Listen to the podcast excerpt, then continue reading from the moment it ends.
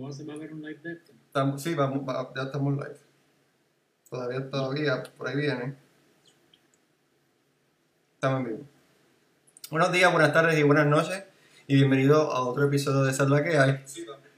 Eh, en este episodio estaremos hablando sobre la educación online, este, este escenario que se nos ha presentado bajo la pandemia del COVID-19.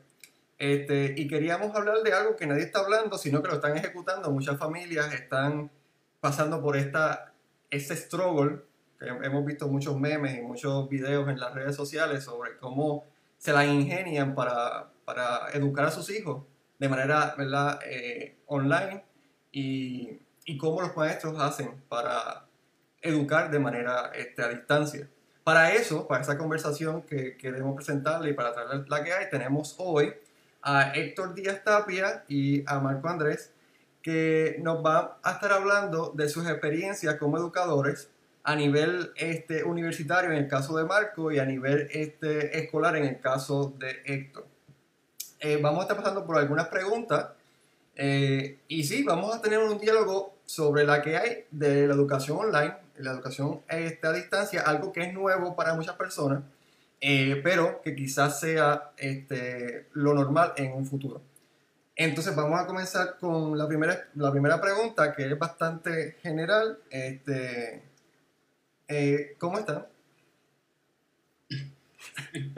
¿Cómo le va? Sobreviviendo. ¿Se- ¿Están bien? ¿Cómo les va? ¿Su familia están bien y todo eso? Todo bien, gracias a Dios. Qué bueno, qué Gracias a bueno. Todo bien. Muy bien. Pues entonces, eh, la, primera la segunda pregunta.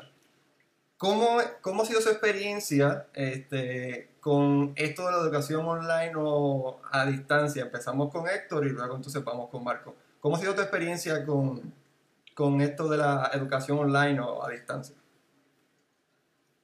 Primero que todo, este, gracias Marino por la invitación. Un placer regresar nuevamente aquí. A esa es la que hay. Tu casa, tu casa siempre. Saludos también al Jedi Master Marco Andrés Camilo Pietri. este, bueno, eh, primero que todo, ¿verdad? Eh, yo trabajo para una institución educativa privada. Este, soy maestro de nivel intermedio. Eh, y pues mayormente los estudiantes que atiendo son de un nivel socioeconómico, o sea, son de clase media baja. Y pues eso me parece importante destacarlo porque, no sé, este proceso de darle continuidad a la educación en medio de una pandemia, pues eh, obviamente el estatus socioeconómico ¿verdad? incide en eh, la posibilidad de que eso se pueda dar. ¿sabes? Eh, eh, ahora tú pues titulaste ¿verdad? este diálogo educación a distancia este, o educación online Online. en, en el contexto de la pandemia del COVID-19. Yo lo llamaría más bien la posibilidad de la continuidad de la educación en medio de este contexto. Igualmente, Este, hay personas, ¿verdad? Que, eh, o sea, no todo el mundo tiene las facilidades para comprar una computadora este, o tener acceso a buen internet, ¿no? Este, que ese es el caso, ¿verdad? Que pasa con muchos de mis estudiantes, incluso con este, muchos de los maestros, compañeros míos. Este, ciertamente, pues, el internet, al igual que otras cosas a lo largo de la historia, ha pasado de ser una comodidad a ser una necesidad, pero este, es, ¿sabes? Eh, es- se ha convertido en una necesidad, pero todavía eh, no todo el mundo pues, tiene igual acceso de calidad a ese medio. ¿no?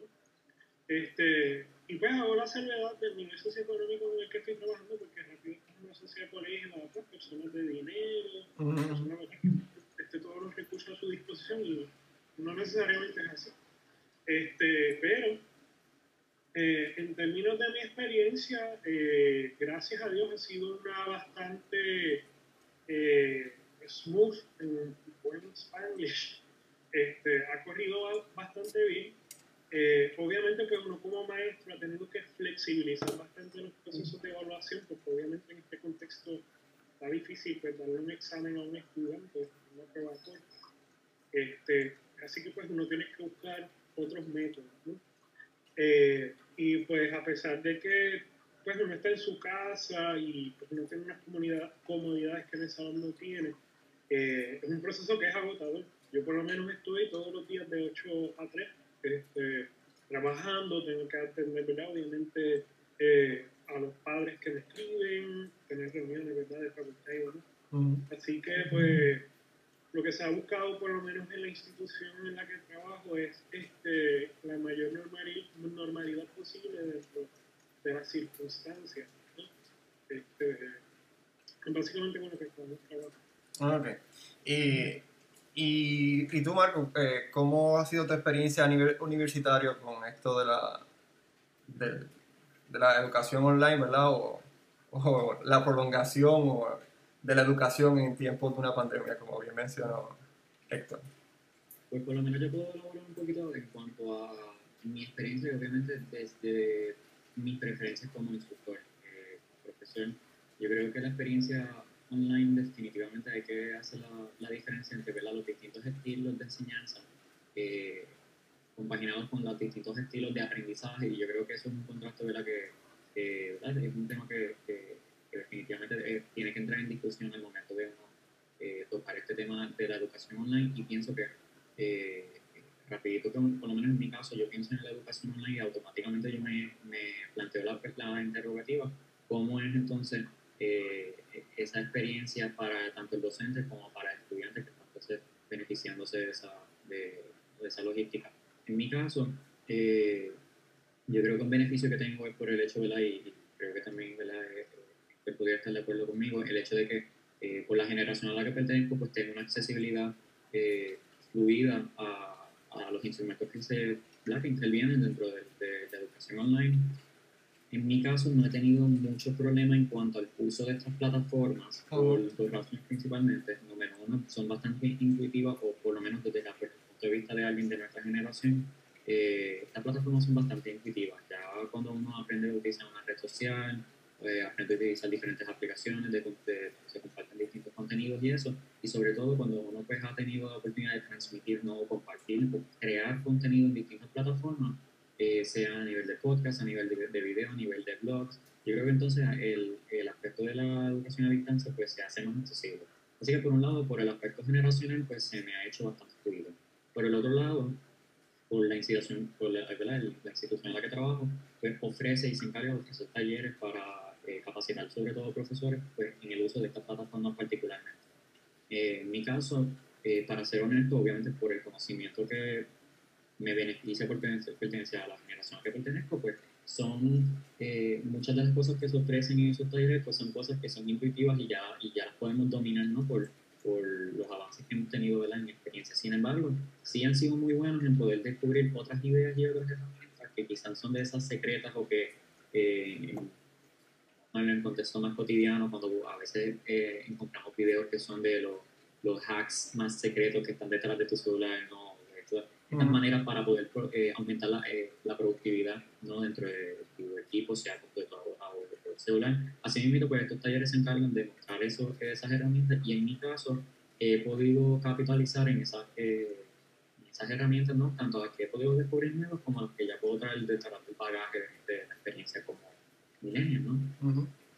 y por lo menos lo creo que es porque me identifico mucho con esto cuando menciono la flexibilización de los, de los métodos de evaluación, en ese caso, pues también definitivamente, que me imagino que tengo que, eh, toca hablar realmente de eso, eh, en mi caso quizás el ha, ha, habido muchos beneficios en términos de comodidad a nivel de condiciones de trabajo. Naturalmente uno trabajar desde la casa pues tiene sus grandes comodidades. comodidades. Fuera más allá de que es, eh, si uno ya tiene dominado, ¿verdad? no es un obstáculo el que esa comodidad de no se convierta en un obstáculo porque uno se eche para atrás en su zona de confort. Si uno no tiene ese elemento de obstáculo, pues se vuelve entonces una comodidad que beneficia las condiciones de trabajo. Pero, eh, por el otro lado, eh, la logística de cómo transferir un curso presencial y en el caso de la materia que enseño, que son lenguas extranjeras, que son necesariamente y de la misma manera que se son de manera presencial, transferirlo entonces a una modalidad virtual definitivamente ha sido solamente una logística, un desafío logístico propio de cualquier clase presencial, sino sobre todo dentro de esa materia, ha sido un desafío, uno de los desafíos más grandes. sobre todo para mantener la calidad de enseñanza y de lo que se ofrece al estudiante, eso ha sido el desafío más grande. Ok. Y dentro, entonces, estaba, eh, dentro de esa herramienta, ¿qué, qué están utilizando, este, Héctor? ¿Qué, está, ¿Qué estás utilizando para comunicarte con tus estudiantes y eso? Bueno, pues la herramienta principal, ¿verdad? Para dar las clases ha sido Zoom. Yo creo que, que es la herramienta que todo el mundo está utilizando. Sí, las acciones de Zoom han subido eh, eh, eh, exponencialmente. Me imagino que han guisado en el contexto, pero sí, eh, utilizo la plataforma de Zoom. Obviamente, pues utilizo las plataformas tradicionales de lo que es el correo electrónico. Y en el caso ¿verdad? de la institución en la, en la que pertenezco, utilizamos un portal cibernético ¿verdad? para subir las puntuaciones, mantener comunicación con los padres y, ¿no? y, y trabajar otras cosas. Pero sí, este, yo pues a veces, por ejemplo, cuando estoy dando clases, es, es algo que utilizaba también ¿no? en, el, en el colegio, eh, ya que no, por el momento no se pueden hacer giras, pues utilizo pues, la plataforma de, de Google Maps, que Ah, perfecto. te permite hacer recorridos virtuales y demás. Este, que son cosas que pues, también uno utiliza. YouTube, obviamente, eh, como, muy, bien- muy, como muy bien mencionado Marco, son herramientas a las que ¿verdad? las personas de nuestra generación estamos acostumbrados. Estamos acostumbrados ya a utilizar YouTube, Gaming, este, otras modalidades de Así que, pues, dentro de lo complicado de la situación, pues, eso ha sido bastante. Ok. Y en tu caso, este, Marco, ¿qué, qué herramienta estás utilizando a nivel ¿verdad? de tus materias y a nivel universitario? Pues mira, yo a nivel universitario, debido a la variedad de, y, en escuelas también debe, debe ser así, ¿no? También, quizás eh, en la universidad por la, por la variedad de cursos que se ofrecen, pues se tiene que entonces hablar de diferentes modalidad, modali- modalidades. Eh, a nivel universitario, es, hay cursos que son, tienen la capacidad de transferirse fácilmente a la modalidad a distancia u online y son cursos que típicamente están configurados con, un método de con métodos de evaluación bastante sencillos o bastante rutinarios. Me refiero a clases donde son estas clases que se asignan lecturas para contestar eh, trabajos especiales de preguntas de discusión, ensayos, etcétera, o que los exámenes son, eh, ¿cómo se dicen? Exámenes de preguntas cerradas mayormente o pues con pocas preguntas de discusión que esas se pueden corregir pues a distancia. Ese tipo de cursos se puede configurar de manera eh, acrónica eh, y para hablar los, los que nos están viendo, ¿verdad? Eh, para presentar estos términos ¿verdad? de acro- educación acrónica y sincrónica, ¿no? La, eh, cuando se configura un curso de manera acrónica, se configura eh, para que el estudiante lo pueda hacer en su tiempo disponible dentro de las la, eh, fechas ¿no? de, que establece el profesor para mantener el flujo de trabajo. Para esos cursos tienen entonces ya la- la- el beneficio de que la universidad utilice la plat- una plataforma que se llama Jensaware, que es lo equivalente eh, a lo que en otras instituciones utilizan como Moodle, eh, eh, Blackboard también. Sí, también otra- están utilizando en la Universidad de Puerto Rico. ¿Perdón? En la Universidad de Puerto Rico están utilizando. Exactamente. Así que el mismo tipo de plataforma, otro ¿no? tiene otras, y tiene otras funcionalidades. En, en ese caso, pues ya lo que los, los cursos, ¿verdad? todos los cursos tienen acceso y los profesores podemos utilizar esa plataforma. Los cursos que fácilmente se pueden configurar, ¿no? o que eh, a pesar de ser presenciales, se podían configurar de manera acrónica, se pueden entonces eh, transferir fácilmente a esa plataforma y eso es lo que utilizan. Eh, publican las instrucciones y los trabajos especiales a través de los distintas eh, assignments, que se le llaman en la plataforma, distintas tareas eh, que se pueden eh, mane- manejar a través de la plataforma, sean trabajos para entregar en formato PDF o, en- o en- para ingresar directamente en la plataforma como si fuera un examen online. Aquellos cursos que son presenciales y que necesariamente eh, tienen que utilizar entonces una estrategia sincrónica. La sincrónica tiene que ver con que tiene que ser en el momento, ¿verdad? O con el tiempo. Los cursos acrónicos pueden ser manejados fuera de tiempo. Eh, según lo que cada estudiante ¿no? que, que maneje dentro de su agenda. Sin embargo, para estos cursos que son eh, altamente presenciales y sobre todo que dependen de conferencias, pues necesitan eh, trabajar con una estrategia que sea sincrónica eh, para entonces transmitir el contenido del curso a través de una plataforma como en la mayoría de los casos se está utilizando Zoom. En el caso de mi institución, pues compraron eh, licencias y se los distribuyeron a todos los profesores para entonces evitar ¿no? de cualquiera de las limitaciones de respuestas eh, básicas, para entonces eh, tener ese beneficio de, sin ningún límite, sin ninguna restricción, aprovechar la plataforma más. Perfecto. Ahora que, que me ah. menciona eso, en el caso de la institución en que trabajo también es, algo que, que, se hizo, aparte de lo que también mencionó de talleres, ¿verdad? Que se le dan a los maestros de, de cómo integrar herramientas tecnológicas en el proceso educativo. Este, sí, son, son herramientas que por lo menos en mi caso y en el caso de Marco que lo he mencionado, que se han facilitado.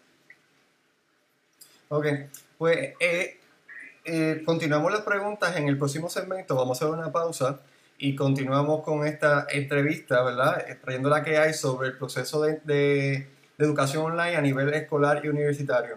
Eh, quédense con nosotros, volvemos en unos minutos.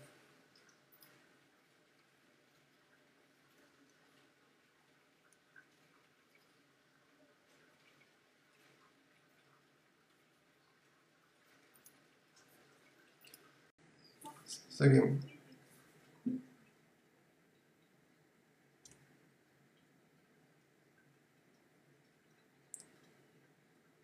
Continuamos nuestra transmisión de Esa que hay sobre la educación online, el nuevo reto de todos los padres alrededor del mundo.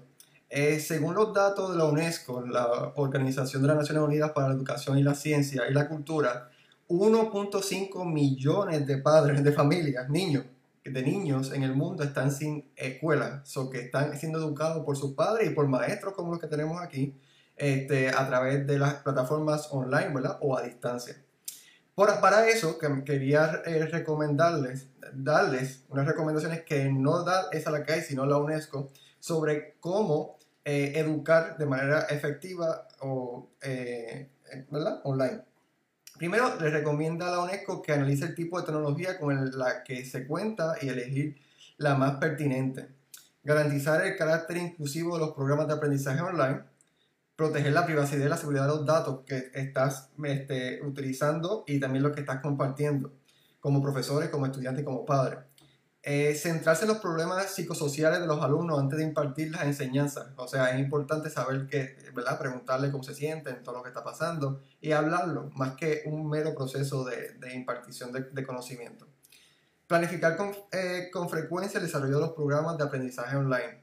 Proporcionar a docentes y alumnos asistencia en, en cuanto al, al, uso de la tecnología. Eh, eh, combinar los, los, enfoques adecuados y limitar la cantidad de aplicaciones y de plataformas.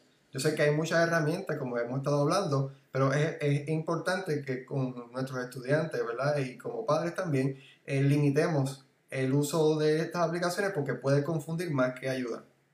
Establecer las reglas de la educación online dar y dar seguimiento al proceso de aprendizaje. Definir un tiempo de la duración de las clases online en función de los alumnos crear una comunidad entre profesores y, favorecer el vínculo social entre profesores, padres y estudiantes para ¿verdad? crear un, este, escenario de educación online eficiente. Esto lo recomienda la UNESCO. Igualmente, eh, a través de la UNESCO, eh, países líderes en, educación como, como lo son este, los famosos este, eh, Finlandia, este, Islandia, eh, Dinamarca, Suecia, estos países, eh, a través de la UNESCO han compartido, este, les voy a poner el link luego en, los comentarios, han compartido eh, diferentes plataformas que ellos utilizan para, para educar online y están disponibles ¿verdad? Este, en, la, en la web para el uso de todos nosotros. So que tú puedes educar a tu hijo con las herramientas de de, países líderes como Dinamarca, eh, Finlandia, ¿verdad? Y, y, Islandia. Igualmente, aquí en Puerto Rico, nuestra, nuestro Departamento de Educación tiene la plataforma digital, este, ah, se llama Departamento de Educación Digital Académico, donde tienen todas sus planchas de, de currículums y clases, que eh, le di un vistazo y son bastante buenas, no completo, falta mucho, ¿verdad? Pero definitivamente hay material y hay unos recursos este, presentes, ¿verdad? Y disponibles para nosotros. Igualmente está la biblioteca digital del departamento que te da acceso a diferentes libros gratis para que tu hijo y ustedes mismos, padres y educadores, se mantengan en la educación continua. Eh, pues eso es, quería, quería darle este pequeño resumen de lo que está pasando a nivel internacional y aquí en Puerto Rico. También quiero traerle la que hay sobre lo que está pasando en Estados Unidos. Por ejemplo, si tú entras a la página del Departamento de Educación de los Estados Unidos, la federal, pues está bien limitada y no te da ningún tipo de herramienta, a diferencia de la página de España, que sí, por ejemplo, te da este acceso y, nuestra, y la nuestra te da acceso a diferentes herramientas. Vale aclarar que el sistema educativo en Estados Unidos es dividido por los 50 estados, por eso si tú entras a, la página de un estado en particular, pues se supone que encuentres el contenido. Lo importante es que hay mucho contenido disponible porque de muchos países que podemos utilizar ¿verdad? para nuestra educación aquí. Y con eso quiero cerrar esta parte informativa de, esa la que hay y continuar con las preguntas sobre eh, ¿verdad? a nuestros este, panelistas en esta tarde, Héctor y Marco, que respectivamente representan dos áreas de la educación aquí en Puerto Rico que son bastante importantes, específicamente la escolar y la eh, universitaria. Estábamos hablando en la primera parte sobre sus experiencias y luego estuvimos hablando sobre los sistemas que están utilizando. Entonces ahora quiero preguntarle sobre eh, qué tan eficiente ha sido esta herramienta han cumplido con sus expectativas, qué experiencia han tenido. Empezamos con Marco.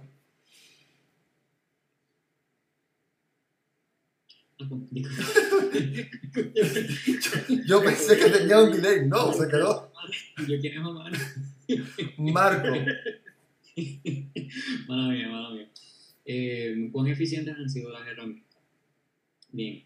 Eh, en el caso de la plata, las plataformas que utilizo para mi clase, ¿no? Eh, para mi curso, eh, yo ofrezco dos cursos en la universidad. Ofrezco un curso de, de lenguaje extranjero, un curso de francés y un curso de inglés como lengua segunda. en ambos cursos, las estrategias que utilizo, a pesar de que es la misma institución, utilizo estrategias diferentes por la naturaleza de cada curso. Voy a empezar con el curso de lenguaje extranjero, utilizo Zoom para llevar conferencias en vivo y utilizo la plataforma para la entrega de trabajos escritos, eh, eh, para, la, para, la, asignación de tareas del libro y poema y para la entrega de trabajos escritos en formato PDF.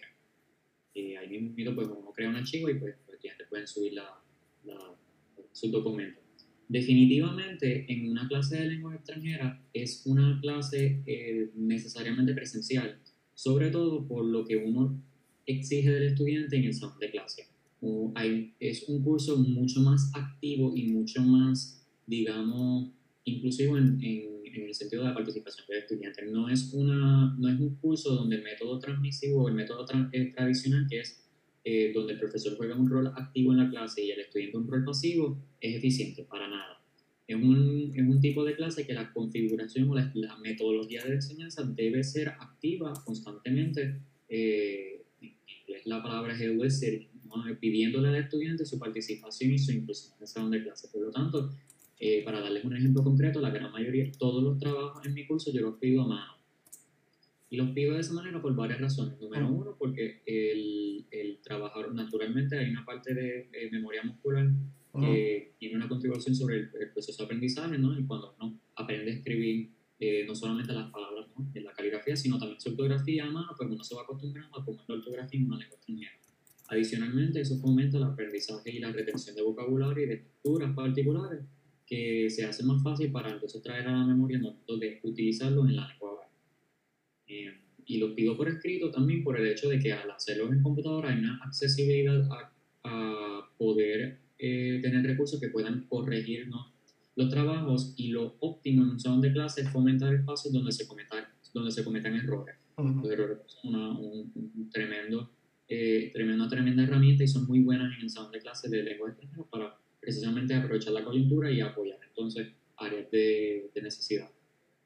En el caso del uso de la plataforma ha sido bien difícil el transferirlo sin afectar la calidad de la enseñanza.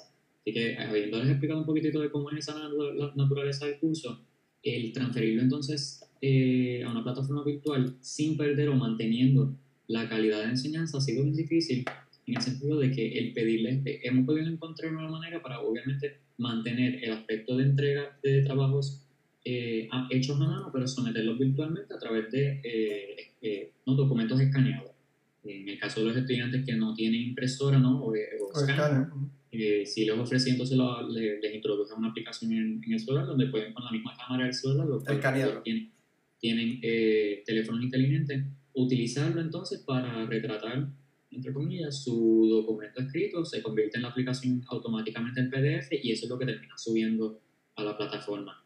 La dificultad viene entonces en el proceso de corrección, ¿verdad? O de avalúo, que es el proceso de cuando el profesor pues, evalúa el trabajo y adjudica entonces la, la, nota. Es sumamente incómodo, naturalmente, corregir trabajo amado, a, a mano hechos a computadora.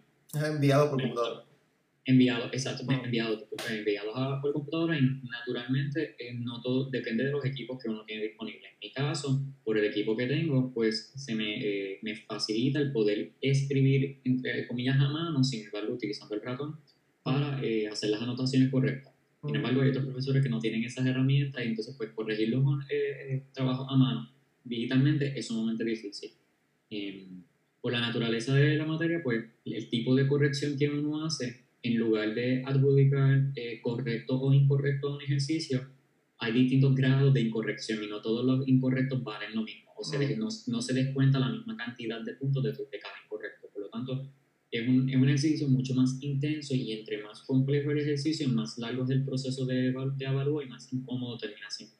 Por otro lado, el hecho de que eh, el necesitar eh, pedir a los estudiantes que participen en clase, hacerlo de manera a distancia, es sumamente complejo cuando uno no los tiene presencialmente. A pesar de que sí hay un factor de presencia virtual por la cámara y un factor de presencia audible por el micrófono, en términos de pensarlo como una computadora, los ingredientes están, pero el proceso que ocurre entre tener las condiciones y tener el resultado, hay algo que ocurre entre medio que no es lo que, se asegura, lo que asegura la misma calidad. Y es precisamente cómo se emplean esos instrumentos en el proceso. Hay eh, obstáculos como delays, eh, faltas en la señal, faltas en el audio, que impiden entonces ese proceso del profesor poder entender lo que el estudiante está diciendo. Yo en el caso tengo el beneficio de ser lingüista y particularmente que especialidad en fonética, o que tengo especialidad en la pronunciación. Puedo leer los labios fácilmente y saber cómo los estudiantes están pronunciando las cosas con simplemente por leer los labios.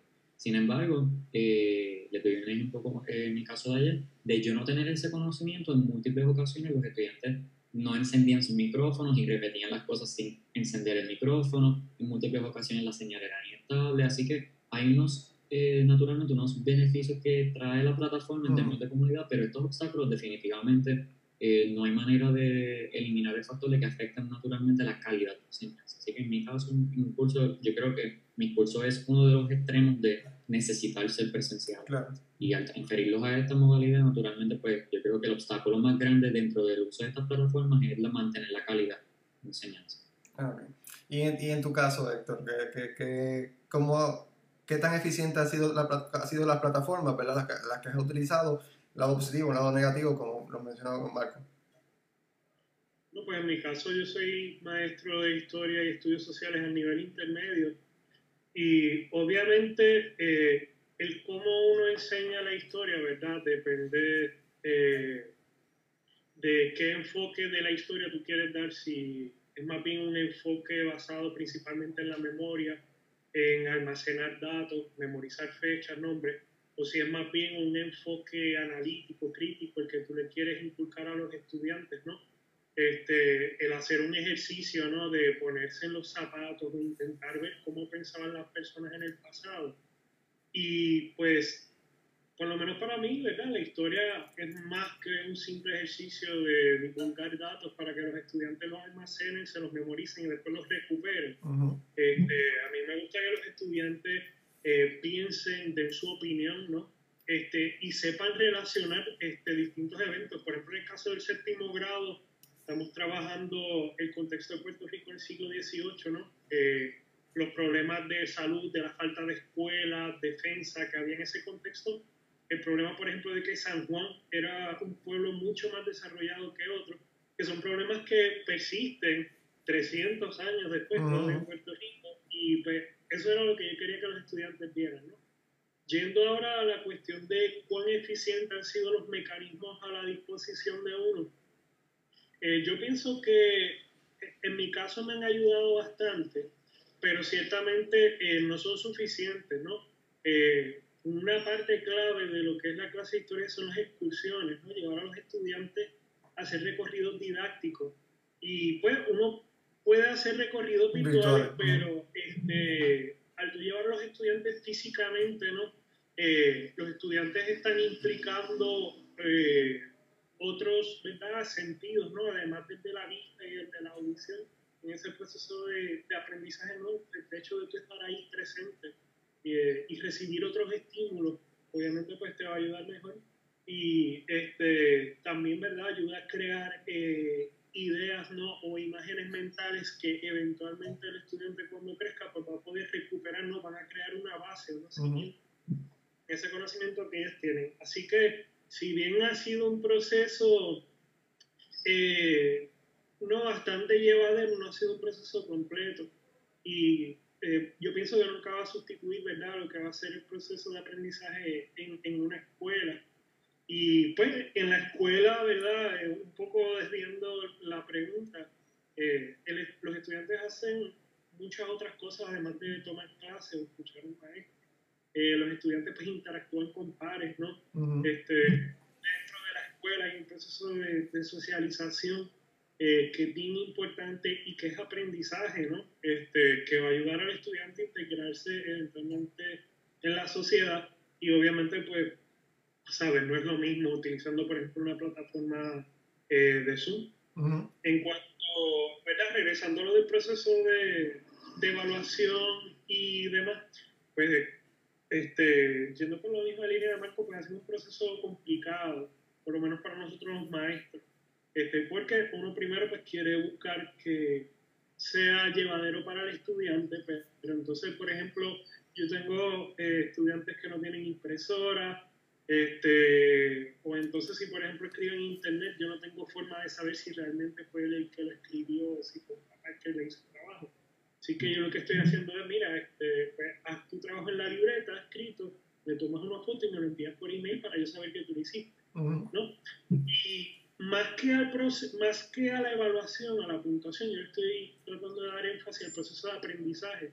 Yo, por ejemplo, cuando doy preguntas ¿verdad? sobre un video que yo les doy a ellos en clase, eh, yo las discuto, ¿no? porque yo quiero saber eh, qué ellos contestaron, qué ellos piensan y ayudarlos precisamente a pensar críticamente este, sobre eso que ellos están aprendiendo, ¿no? Más allá de pues, dar una respuesta yo darte, qué sé yo, dos puntos, cinco puntos por haber respondido una respuesta y ya. Así que pues está obviamente ese balance entre lo que es este, la evaluación y el proceso de aprendizaje, ¿no? Este, eh, dentro de las circunstancias actuales.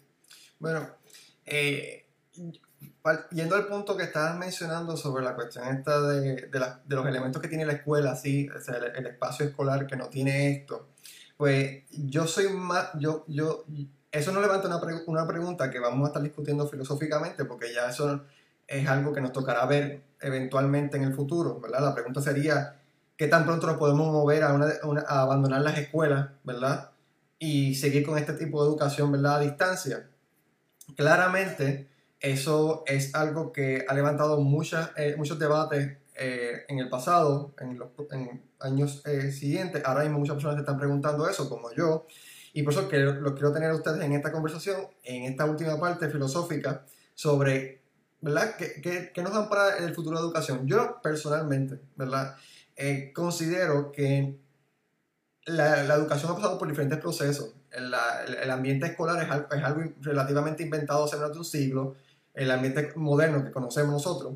Igualmente, el universitario, el acceso no era para todo el mundo, eh, ahora sí. Eh, yo considero que específicamente en la cuestión escolar nos podemos ir moviendo a una cuestión de, de homeschooling o de ¿verdad? una educación a distancia, eh, abandonado, abandonando el elemento social de las escuelas. ¿Por qué? hemos visto en los últimos tiempos muchos problemas con esa cuestión de, del compartir social en la escuela, eh, empezando por la cuestión del bullying, este, la cuestión de, los mass murder, ¿verdad? De, la, de, de, las armas en la escuela, eh, la violencia, otros elementos que, que, que aunque son, son negativos, también hay una cosa positiva que ¿verdad? tú estabas mencionando, pero yo considero que podemos eliminar esas cosas, ¿verdad? Y muchas, mucho, muchas confusiones sociales que se dan también en este espacio este, escolar, porque el espacio escolar tiende a ser como un, un prototipo de sociedad, pero no tanto, porque hay muchas cosas que por la juventud de, de, los, de los, estudiantes, pues se, se, eliminan y no están, y muchas confusiones, ¿verdad? Eh, y también este, sé que como tenemos las redes sociales, el, el, ambiente social ha cambiado. Lo que es la sociedad ya es muy diferente a lo que era la sociedad cuando se creó la, la escuela moderna. So que yo considero personalmente que el espacio escolar se puede abandonar y se puede sustituir por un espacio comunitario donde personas que están cogiendo clases online en la misma comunidad pues se reúnan eventualmente eh, con un profesor de educación física afuera a través de, un aparato este, eh, móvil. Eh, el espacio comunitario ahora no se ve claro porque estamos en un espacio de pandemia y a lo que nos están llamando ahora mismo es a mantenernos en nuestras casas, pero yo considero que podemos seguir utilizando los mismos mecanismos educativos a distancia, pero claro, el espacio social pues ya quedaría a discreción de los padres y a discreción de la, de la comunidad que los, que, los, que los rodea. Yo sé que el ser humano este, nunca ha sido limitado socialmente, so que yo sé que si las escuelas se eliminan, ¿verdad? En mi, en mi opinión, si las escuelas se eliminan, este, los, los, humanos van a buscar nuevas formas de, de, de mantener ese, esa conexión social y por eso creo que esta, este proceso nos, enseña, nos está enseñando a cómo nos podemos mover a eso, ¿verdad? Y, y sí, y veo que es posible. Hay muchas herramientas que, que, están disponibles, pero claramente hay unas dificultades, como lo que estaba mencionando Marco. Hay mucha gente no tiene buena señal o que no tiene la, una impresora y eso, pero yo considero que en vez de gastar en comprar libros como, y comprar todos los materiales que la escuela ¿verdad? le piden, pues, pues se puede gastar en comprar esos materiales que quizás son mínimos o quizás son más caros, pero es, es un gasto que también eh, que puede ser parte del proceso educativo, porque siempre hay un gasto, aunque tú estés en escuela privada o estés en escuela pública. Y por eso que considero que es muy posible que el escenario se puede dar para muy pronto este, en una educación a distancia, ¿verdad? Pero no considero que se vaya a eliminar el elemento social que estaba mencionando Héctor y también considero que se puede este, perfeccionar o mejorar el elemento este, de la tecnología fallando que estaba mencionando Marco. Este, ¿Qué opinan ustedes? ¿Qué opinas tú, Marco?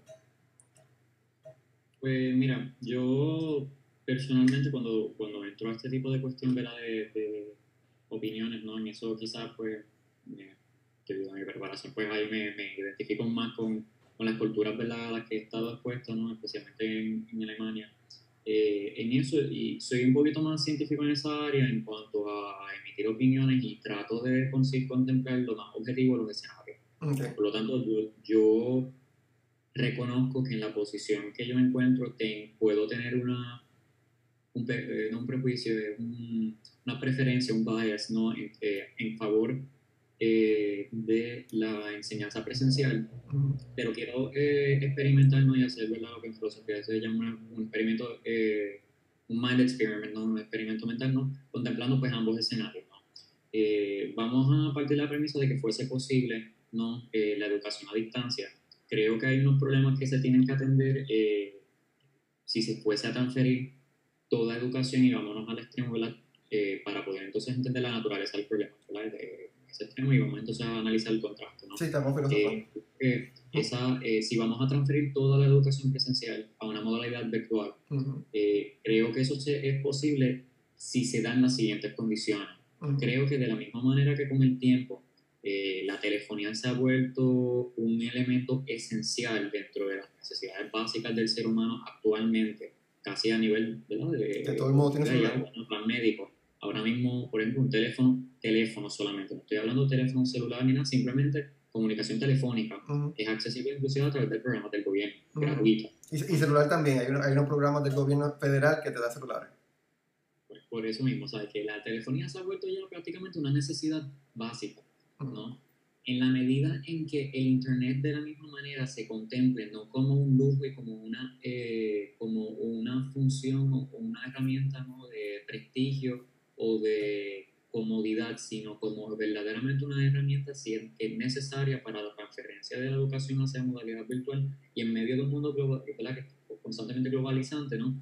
pues entonces podemos contemplar esa posibilidad, pero se tiene que dar primero contemplándola en Internet no como, como una condición esencial o un elemento esencial para que esto se pueda fomentar. Tiene que haber un acceso abierto a... En, Ciudad México, eh, interesantemente, eh, hay un Internet de la ciudad.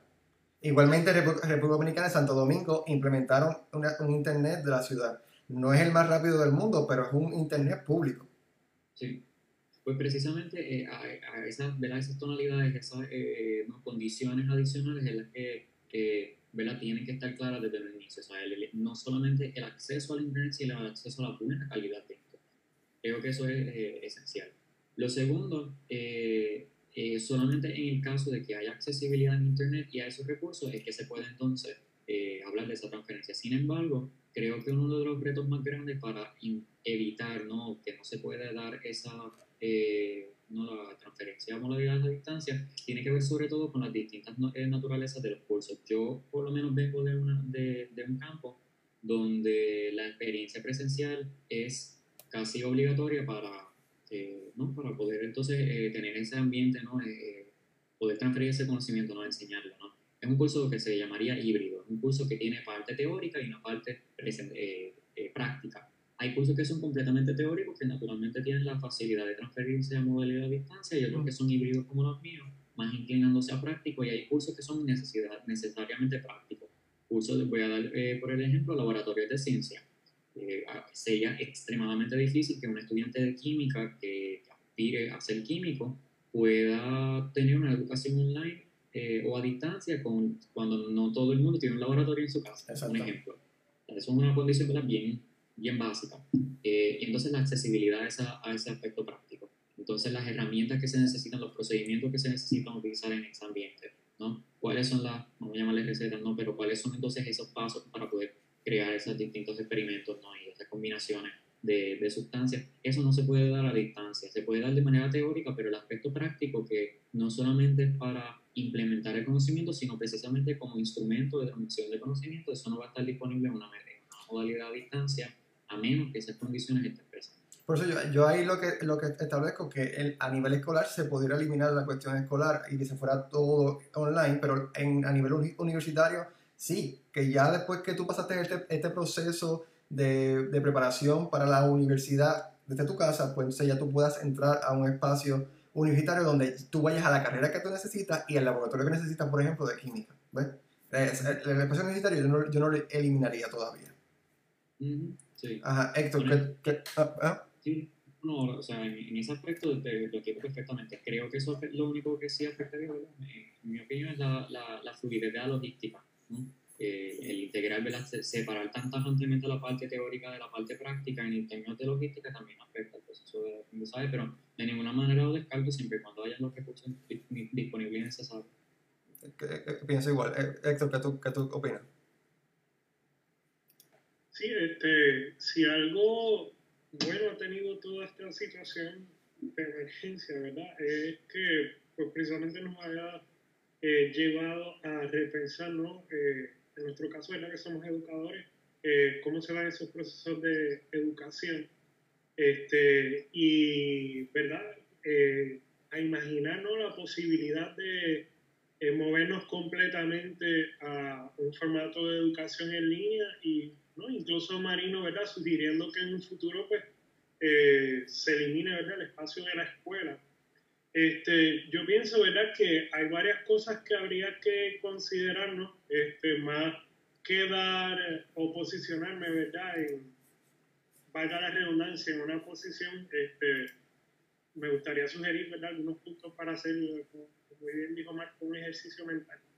¿verdad?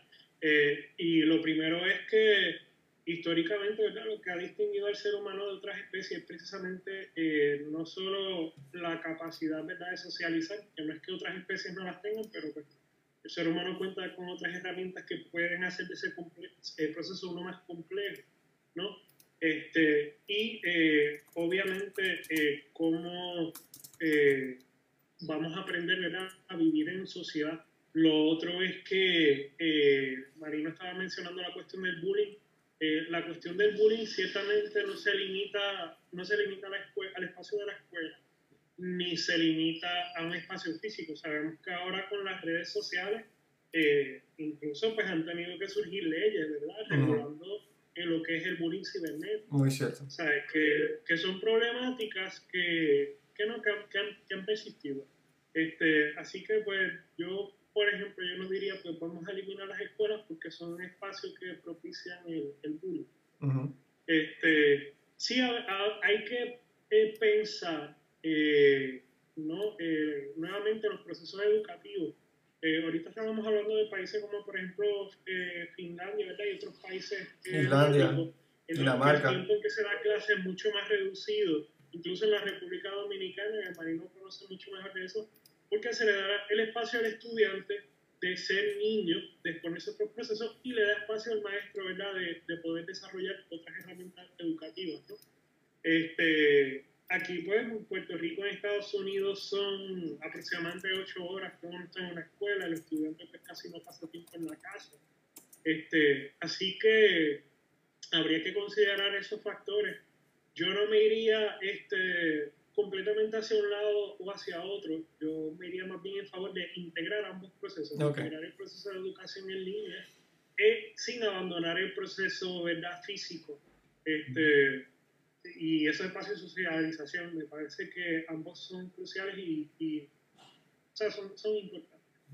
Pues eh, me parece muy cierto. Eh, quiero aclarar que no estoy diciendo eliminar el espacio escolar porque eh, por el bullying, porque yo sé que el bullying se da también este, igualmente en, en, la, en las redes. Este, pero eh, gracias por su insumo. Este, me parece muy interesante la cuestión esta de mi posición es irnos completamente a abandonar el, el, espacio escolar. Me imagino que la posición de, de Marco es no la abandonemos. Y la, aunque hizo un experimento, eso fue un experimento eh, mental lo que él hizo, pero él, él, apoya la tradición escolar.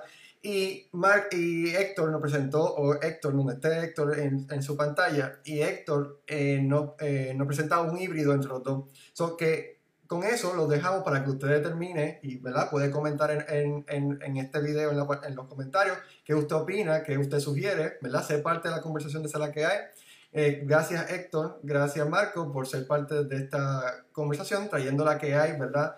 Eh, gracias a ti por la invitación, Marín. Gracias, gracias, de nada, de nada. Este, eh, siendo parte, de, trayéndole la que hay de lo que nadie está hablando y Recuerden seguirnos en, sus, en todas las redes. Estamos en Facebook, en esa es la que hay PR. Estamos en Twitter, en esa es la que hay PR. Estamos en YouTube, en esa es la que hay. Estamos en Instagram, en esa es la que hay PR. Estamos en, en formato este, podcast. Este, este programa también va a irse en formato podcast. Eso que lo pueden escuchar en todas las plataformas de podcast a través de esa es la que hay. Este, lo busca en Google, lo busca en, Yahoo, en Google, aparece por esa es la que hay. Eh, gracias por su, eh, su ¿verdad? Por su auspicio y por su cooperación. Y, ¿verdad? Esperamos sus comentarios en nuestro video. Eh, hasta la próxima y esa es la que Nos vemos. Nos vemos.